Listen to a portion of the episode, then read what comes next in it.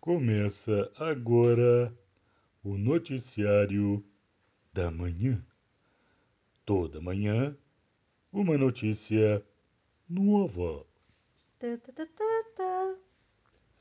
Uma criança tem roubado a cena nas redes sociais.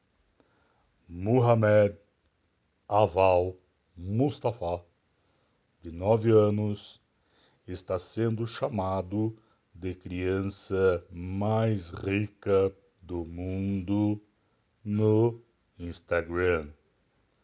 Isso porque, segundo os relatos da rede social, o menino já teria sua própria frota de supercarros e uma coleção de mansões antes mesmo de completar uma década de vida.